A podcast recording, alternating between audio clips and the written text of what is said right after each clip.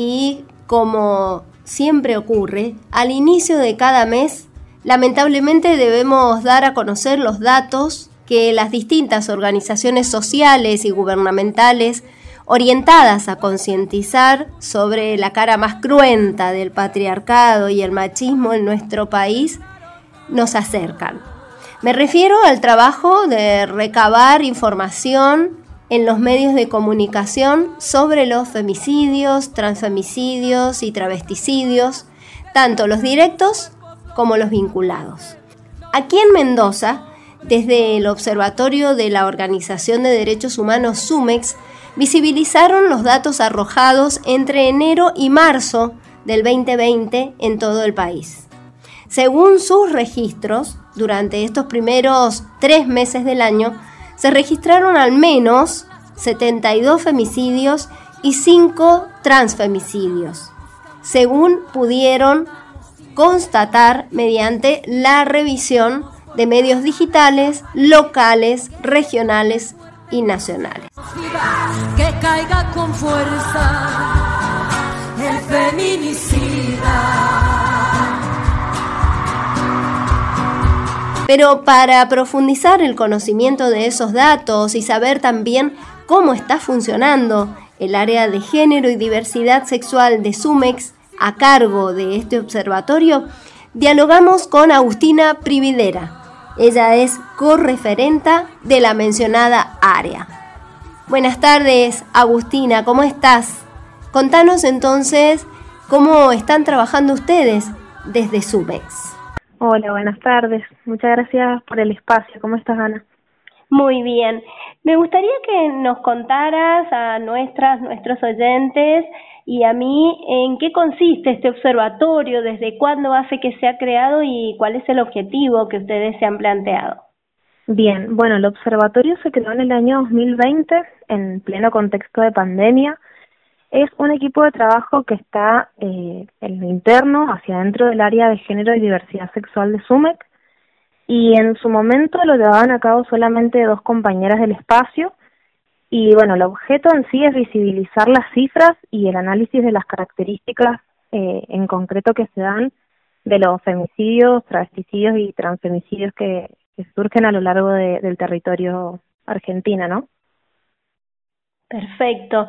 Hay como varios observatorios en todo el país y nos gustaría saber por qué es necesario, por qué ustedes creyeron conveniente conformar este especialmente desde SUMEX. Bueno, en realidad al principio tenía que ver con una cuestión de la dificultad de poder buscar y conseguir datos oficiales de las cifras en concreto y un poco también eh, nos dimos cuenta al, al momento de transitar el, la labor que significa llevar a cabo el observatorio es eh, poner en, en, en, valor algunas variables que quizás otros observatorios no tienen y que nosotras podíamos empezar a registrar.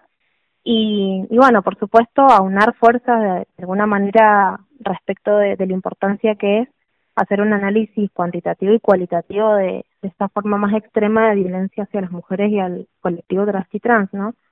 Y mm, así que bueno, eso principalmente como una instancia, una actividad nuestra y sobre todo en contexto de pandemia en donde sabemos que los casos aumentaron un montón y la importancia de poder darlos a conocer y visibilizarlos, ya que por lo menos del Estado la, la falta de políticas públicas al respecto es bastante clara. Claro. ¿Y qué datos arrojó este eh, periodo que ustedes han analizado? Bueno, actualmente eh, nosotras, eh, son varios los datos que recabamos, digo nosotras porque somos cinco integrantes del área actualmente que llevamos a cabo la tarea y decidimos como visibilizar algunas de las variables que nosotras eh, sistematizamos, en este caso, bueno, en cuanto a la totalidad de femicidios, entre enero y marzo, que es el periodo de tiempo que hemos utilizado, son 72 femicidios y 5 travesticidios y transfemicidios. Por el otro lado, la edad de la víctima, de las víctimas, en el caso de los femicidios, eh, entre los 25, 26 y 50 años y los transfemicidios y travesticidios entre los eh, 35 y 40 años. Eh, por otro lado, algunos de los datos también tienen que ver con los, el medio empleado para la comisión del, del femicidio y travesticidio. En este caso, los datos son similares. porque los más utilizados tienen que ver con armas blancas, a golpes y armas de fuego. También las vinculaciones de, de la víctima con el agresor, eso es un dato también que, que nos interesa bastante. En el caso de los femicidios, el 60%, casi el 60% tiene que ver con agresores que habían sido exparejas o eran parejas de, la, de las víctimas. Bien, sí, estos datos, viste que nosotros seguimos de cerca los datos que aporta la Casa del Encuentro y es el observatorio más antiguo, al menos en nuestro país, pero ellos siempre reconocen que estos datos son los que surgen de los medios de comunicación. Exactamente. Sí, nosotras, por supuesto, eh, trabajamos mucho con el Observatorio Lucía Pérez, eh, que es también otro observatorio a nivel nacional, y hay algunos datos que también tiene que ver esto, con cómo los medios de comunicación no comunican, digamos, eh, con nada de perspectiva de género al momento de, de analizar estos casos. Entonces también hay mucha información que nosotras vemos que en, que en otros observatorios se nos pasan, o incluso a nosotras, por la dificultad, digamos, de lograr eh, obtener los datos eh, reales, ¿no es cierto? Muchas veces hay eh, errores incluso de tipeo, hemos encontrado, entonces eh, por eso es importante por ahí que seamos más y poder eh, hacer este trabajo que también es muy doloroso hacerlo, vale la aclaración. Claro, sí, y otro punto es eh, ver qué se mide, ¿no? Porque viste que hay observatorios que hablan de los femicidios vinculados, hay otros que abordan, por ejemplo, los intentos de femicidio y eh, eso es, no sé, producto de, de la práctica, del rastreo de información desde otra perspectiva, ¿cómo lo analizan ustedes? Sí, sí, sí. Nosotras también eh, hemos hecho una sistematización de los femicidios vinculados eh, y también de las víctimas colaterales, en, en ese sentido respecto de los legijes menores de 21 años de, las mujeres que han, sido asesinadas. Eh, y sí, tiene que ver un poco también en, en qué ponemos el foco. Nosotras, por ejemplo, en el caso de transfemicidios, en esta vez en particular, eh, nos percatamos de que la nacionalidad de, de dos mujeres habían son extranjeras, que es un dato que no habíamos tenido en cuenta, pero que nos pareció de cinco, dos que tenían nacionalidad, una era de Perú y otra de Paraguay, que eran datos importantes a, a visibilizar, en, razón de que de cinco, dos eh, eran personas migrantes, es importante poder darlo a conocer. Entonces tiene que ver con eso, con dónde poner el foco. Nosotras, por ejemplo, también eh, analizamos eh, en la medida de lo posible, porque claramente los medios de comunicación no son claros, el tema de la carátula en la que, lleva el expediente, que algunas veces no logramos tener esa información, pero también un poco para de, todo esto sacar un análisis en relación a cuál es la, la mm, los procesos judiciales qué postura tienen respecto a estos casos y, y cómo se los se los tramita digamos. Perfecto Bien, ¿y cómo está trabajando el área de género más allá de géneros para ir eh, más ampliatorio, ¿no? Eh, más allá de este observatorio puntualmente, Agus. Bueno, mm, nosotras tenemos, y nosotras en realidad, distintas actividades. Eh, hace poquito lanzamos la publicación del eh, recursero, tanto en materia de diversidad como en materia de violencia, que es una, una guía, digamos, para, para saber a qué instituciones acudir y a qué organizaciones, no necesariamente estatales, en caso de violencia eh, contra las mujeres y el colectivo LGBTIQ más también. Esta es una de las actividades más fuertes que estamos teniendo en el área. También eh, hicimos una guía práctica para el acceso a la IBE acá en, en, la provincia, un poco porque bueno el protocolo es bastante largo, entonces lo que decidimos para que sea más accesible, digamos, la información es eh, hacer un ABC entonces paso por paso y con un lenguaje lo más claro posible eh, para saber qué pasos hay que seguir justamente si quieres acceder a una interrupción voluntaria del embarazo en la provincia. Perfecto. Sí, ha habido informes que no nos han dejado muy bien paradas en cuanto a, eh, bueno, algunos departamentos sobre todo, ¿no? Que son bastante obstaculizadores. Sí, tal cual, sin duda. Estamos ahora tenemos la ley y ahora todo lo que nos está costando eh, implementarla como corresponde, ¿no es cierto? Perfecto. Bien, eh, muchísimas gracias y nos vamos a mantener en contacto para ver cómo van avanzando estas investigaciones que ustedes hacen, sobre todo por la perspectiva que focaliza no solo la perspectiva de género y de diversidad, sino fundamentalmente de derechos humanos, que es por allí la más complicada de que se comprenda, ¿no? Muchas veces eh, en una lectura fácil algunas personas creen que los derechos humanos, como dicen, son solo para los delincuentes, eh, como si las personas que delinquen no, no fueran parte de nuestra sociedad, pero a su vez que los derechos humanos son para todas las personas, ¿no? Exactamente, sí, tal cual. De hecho, todo esto que nosotras y nosotros hacemos del observatorio tiene que ver con, con visibilizar el, la falta, digamos, de, de políticas públicas de garantizar un derecho humano básico como el derecho a vivir una libre una vida libre de violencias, ¿no? Algo tan tan básico que tiene que ver con esto. Bien, muchísimas gracias, Agus, muy amable.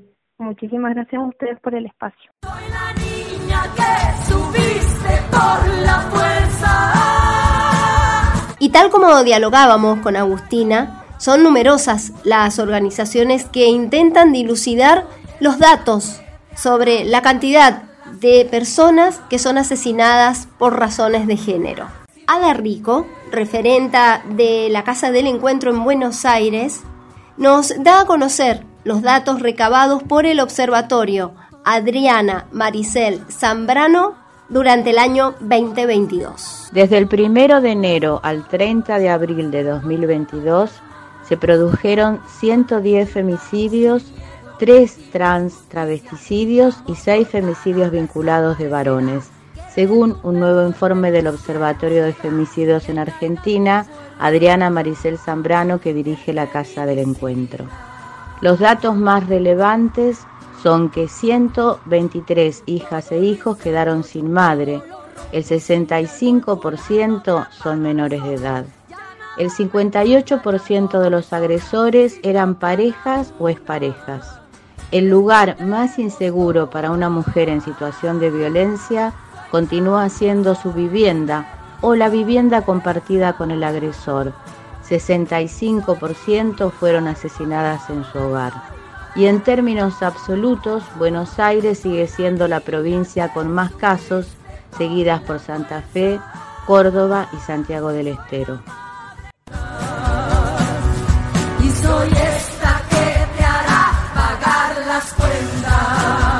Por otra parte, Rico nos aporta datos adicionales que también deberían ser analizados a la hora de pensar las políticas públicas, tanto en el ámbito de la justicia como la salud y la educación, para prevenir femicidios y transfemicidios. 26 víctimas habían realizado denuncia. Cuatro femicidas tenían dictadas medida cautelar de prevención. Siete femicidas, agentes de fuerza de seguridad. Cuatro víctimas en presunción de prostitución o trata. Cuatro víctimas estaban embarazadas. Siete víctimas tenían indicio de abuso sexual. Tres víctimas eran mujer trans. Ocho víctimas eran migrantes. Cuatro víctimas eran de pueblos originarios. 12 femicidas se suicidaron.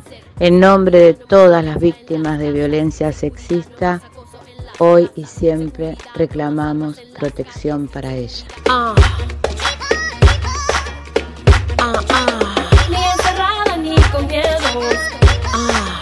Finalmente, Ada Rico nos advierte sobre los reclamos reiterados, permanentes, en nombre de aquellas que no fueron escuchadas. Quiero construir un país que me permita reír, soñar, cantar, bailar, vivir ni encerrada ni con miedo.